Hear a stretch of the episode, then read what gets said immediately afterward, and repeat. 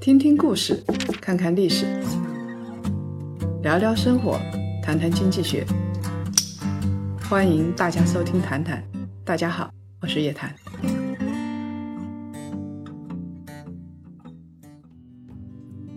少说废话，不说假话，聪明人一起说人话，独立思考，理性投资，拒绝被洗脑。欢迎大家继续收听由叶檀财经和喜马拉雅共同推出的《谈谈》。我们呢，在谈谈上面已经跟大家相伴了整整两年的时间了。到现在为止，谈谈有将近四千万的收听量，还有几十万的檀香一起作伴。大家都不是孤独的人。在二零一八年，大家感受到谈谈和檀香的温暖了吗？这不就是传说中的携子之手，与子偕老吗？我们不说感谢的话。因为大家本来就是相亲相爱、互相支撑的一家人。当你心里有坎的时候，想想我们都在你的身后。从二零一九年一月一号开始，我们的谈谈呢会改版成谈书，我们会相约在二零一九。人生啊，有时候约着约着，你发现自己就成功了，自己过上了充实的一辈子。你每个礼拜都过得这么充实。以后啊，谈谈跟谈书结合在一起，我们有了谈书的第二季，还会有第三季、第四季、第五季，反正每个礼拜都跟大家相约携手，继续和大家一起听故事、聊历史、解读生活中的经济学、实战中的投资学。我们不说假话，也不说水话，跟您解读的是当下的财经热点，读一些好书，说一些人话，干一些实事。那么大家不光是可以在老的地方看到，每周五在夜谈财经的公号上，主文很简单，点击一下，你就可以听到我的声音了。泡好茶了吗？那我们就开始吧。上一期的谈谈，我们聊到了手机业，因为啊，智能手机是全球的经济增长引擎。跟智能手机密切相关的就是智能手机的生态链。我们也说了，像 A P P 啊、游戏啊特别的火。但是呢，到了二零一八年，互联网行业确实是进入冬天了。因为以前监管的是垄断、产品规模，现在呢还监管一些其他的东西，社会的影响力也很重要。在二零一八年刚开头，一月十号。易凯资本的创始人兼 CEO 王冉，他发了一条朋友圈，问：现在遍地开花的知识问答市场，一个月内会发生什么？模仿直播答题的模式，给出了三个答案。第一个答案是更多玩家跟进；第二个答案出现单场千万奖金额；第三个答案有关部门出台严格的政策。马化腾呢，选了 C。周鸿祎就很不服气，他留下了一句话：有什么理由限制这种非常正能量的活动呢？应该选 A，就是更多的玩家跟进，而且啊，应该改成更多的巨头跟进。小马哥的预言很快就应验了，仅仅三十三天之后，有十七家直播答题的公司代表就被约谈了，发布了新政，要求呢答题内容不得过度营销。当然还有正能量，反正有一连串的规定，而且规定开办直播答题需要两大资质，第一个是要有一张证，信息网络传播视听节目许可证，主持人呢要必须具备广播电视主持人的条件。你想想看啊，那些主持人真正的拿着证的有多少啊？你有节目许可证的有多少？所以效果非常非常的明显，从来没有这样。另行禁止过，几乎在一夜之间，直播答题的行业就消失了。腾讯呢，不光在说直播答题行业，小马哥应该也在说腾讯自己。他大概已经意识到了，在二零一八年三月的时候，广电总局呢就停止了游戏审核。对电脑游戏、手机游戏，大家有各种各样的说法，挺多的。因为就担心影响孩子，他控制不了，所以呢骂的确实也挺多。当然了，也有人靠游戏赚了大钱。在纷纷扰扰、公说公有理、婆说婆有理、吵得一塌糊涂的背景下呢，八月份的时候，教育部等八个部门印发了新政，对于网络游戏啊实行总量控制。资本市场立马就做出了反应，当天 A 股游戏公司的市值就缩水了百亿。再加上在美国，在我国香港地区上市的网易、腾讯、金山，游戏圈一夜之间缩水了一千八百亿的市值，跟二零一八年的高点相比。腾讯的股价下跌了百分之三十四，蒸发了一点四万亿的港币，一点四万亿啊！摊销们，你数数看，你什么时候能够数得过来呢？一直到今年的年底，十二月二十一号，宣传部门的官员透露啊，正在抓紧核发版号，但是呢，因为游戏啊积压量很大，大家很多时候没审批了，库存很大，所以需要一段时间来消化，希望大家保持耐心。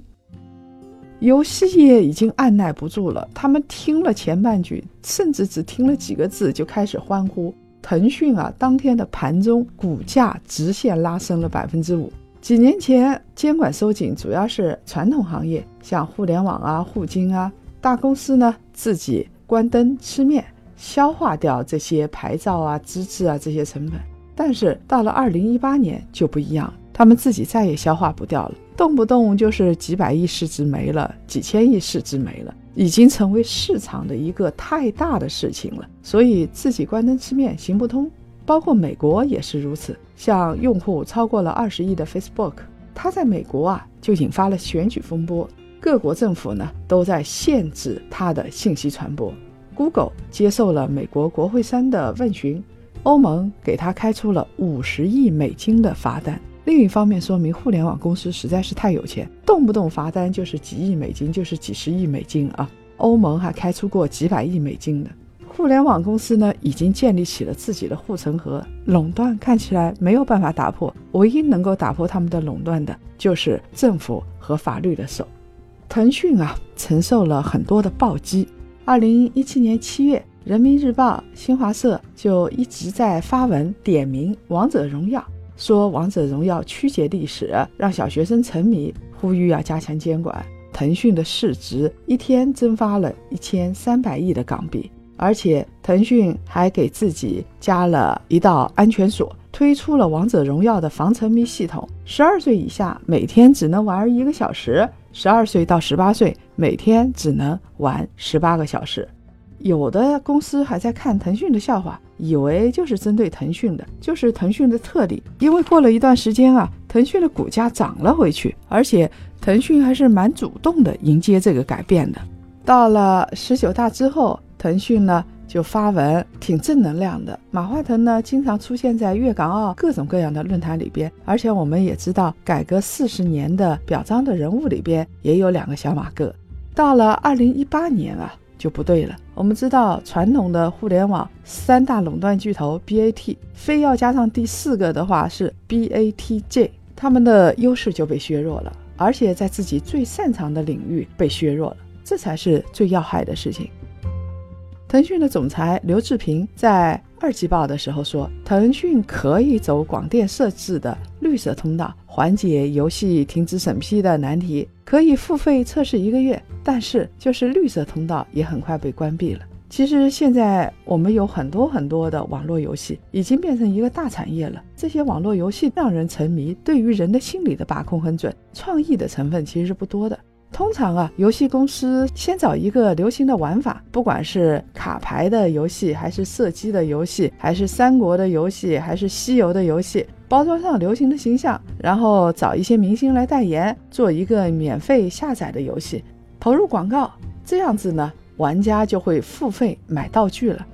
但是二零一八年，如果他新的游戏不能过审的话，这个游戏公司就是天大的事情，突然进入冬天，收入来源被切断了。连续三个季度啊，像腾讯这样的公司都是增加营销收入，要推广它的老游戏，所以到第三季度的时候，腾讯的成本就上升了百分之三十五，主要就是游戏营销。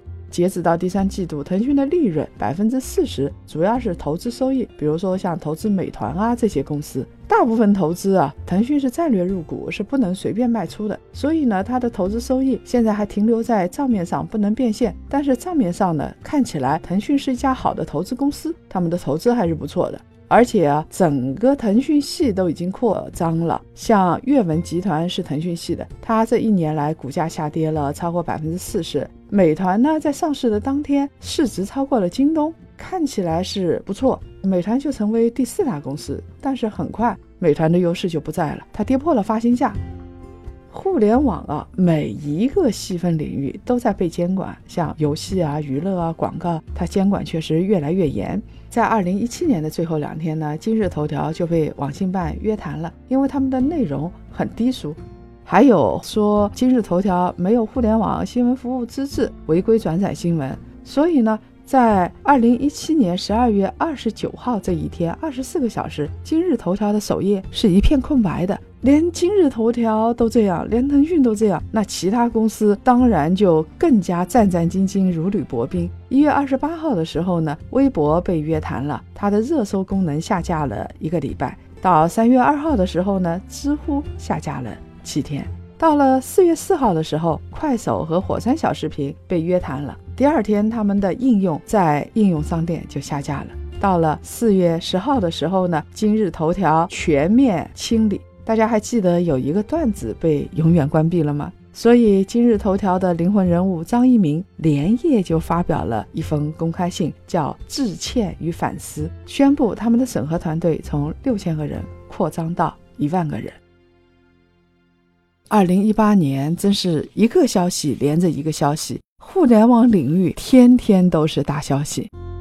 十月二十号呢，有很多自媒体我们就看不到了。网约车其实在年底的时候也出事儿了。大家记得到二零一八年四季度的时候，大家其实最关注的一个话题就是滴滴的顺风车的事件。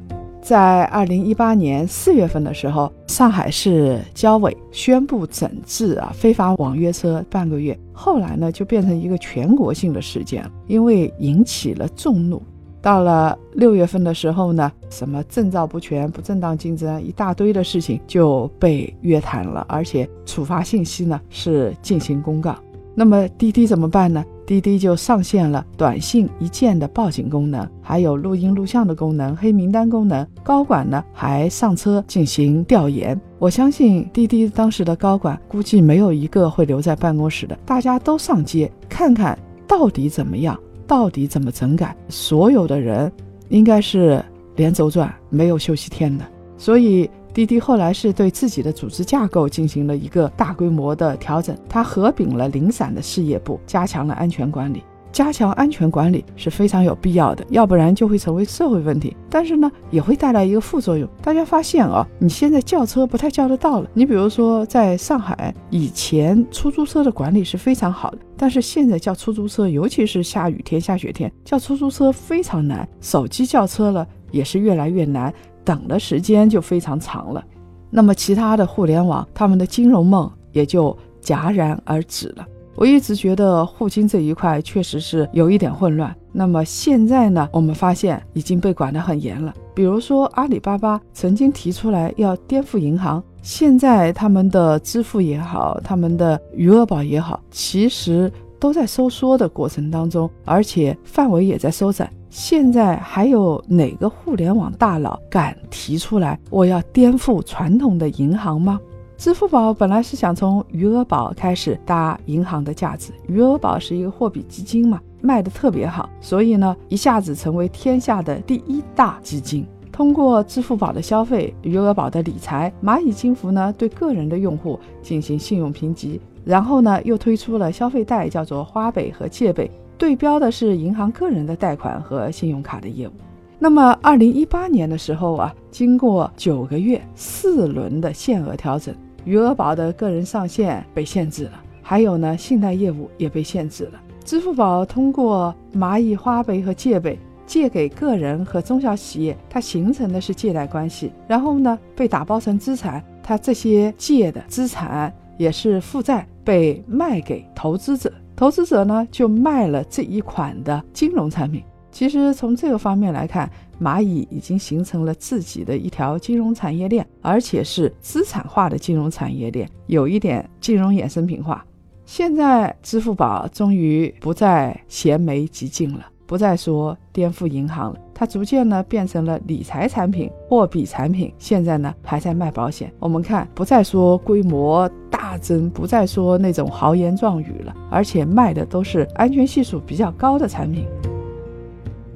全球的互联网公司到二零一八年经历了二十年的繁荣期，这段时间基本上都是野蛮生长的，大家都想分享互联网的红利，所以呢，监管部门也是睁一只眼闭一只眼，因为这个时候 GDP 和营收、税收是最重要的。企业的大规模的发展是最重要的，就像二零一九年，我们看到大规模的五 G 投资一定会扩张。那么对于五 G 相对来说会松一点，我们希望他们尽快发展。在野蛮生长的二十年的时间里，我们出现了一系列的垄断的公司，而且出现了互联网的金融的超大平台，淘宝、支付宝、网约车、共享单车，各种各样的互联网公司。中国呢，互联网公司就是这样实现弯道超车的。它的起步比美国更早，普及的速度也更加快。但是现在经过了野蛮生长之后，我们现在需要有序生长。所以，二零一九年的互联网公司，大家要做好准备啊！钱不是那么容易拿到了。当然了，监管也是要有办法的。是不是助长垄断，还是会让那些互联网的中小企业加速的健康的发展？不管你成本扩张还是审核扩张，对于小微的互联网公司，它通常承受不起这样的成本。而这个行业又有成千万的就业人口，有那么多的程序员做内容的、做电商的、商务的，都集中在互联网这个风口上。所以，当我们一个棒子打下去的时候，我们要想到后台有几千万个人可能同时会叫痛。现在。互联网到了一个过季的时候了，他们要进入一个冬眠期，所以在二零一八年的时候，互联网企业要能融资就融资，穿上棉袄。二零一九年我们要做的是开春了，给自己挖内容、产品和技术的护城河。我相信，在二零一九年的互联网公司，如果你的护城河足够宽，那么你的收益也足够高。但是不要再喊。豪言壮语了，二零一九年豪言壮语没有用。我们来分享上一周的谈谈的留言。上一周呢，我们说的是智能手机的销量下降，新的风口到底在什么地方？我们认为呢，转型期已经到了。有一个檀香叫做李建生，他说啊。不光是五 G 啊，芯片、军工、汽车、新能源、创新药品，未来投资的看点是非常多的。这位朋友，谢谢你的提醒，而且能够给我们说一点再具体的干货吗？比如说哪家企业确实是有技术和品牌的护城河的？还有一个檀香叫静默，他说啊，现在来看中美博弈的最前线就是五 G，说的没错，五 G 的公司，尤其是五 G 的基础设施的公司和。五 G 的芯片公司，他们是在最前线作战。还有一个叫阿亮的檀香说，新技术的应用啊，谁先手谁通吃。这位朋友，你是下围棋的吧？从围棋上来说的话，你有先手，你有后手，还有复盘，基本上就能够赢了。如果还有天才的话，当然运气也很重要。二零一八年呢，这个是最后的一期节目了，很舍不得送走二零一八年。那么二零一九年呢？马上就要来了，我们二零一九年会相伴的，大家在一起，别焦虑，说人话可以干一点实事。如果大家想了解更多财经经济类的资讯，搜索拼音谈财经，关注我们的公众号夜谈财经。我们呢现在还有一个公众号叫夜谈财富，每周五的中午十二点，我们在老时间、老地方不见不散。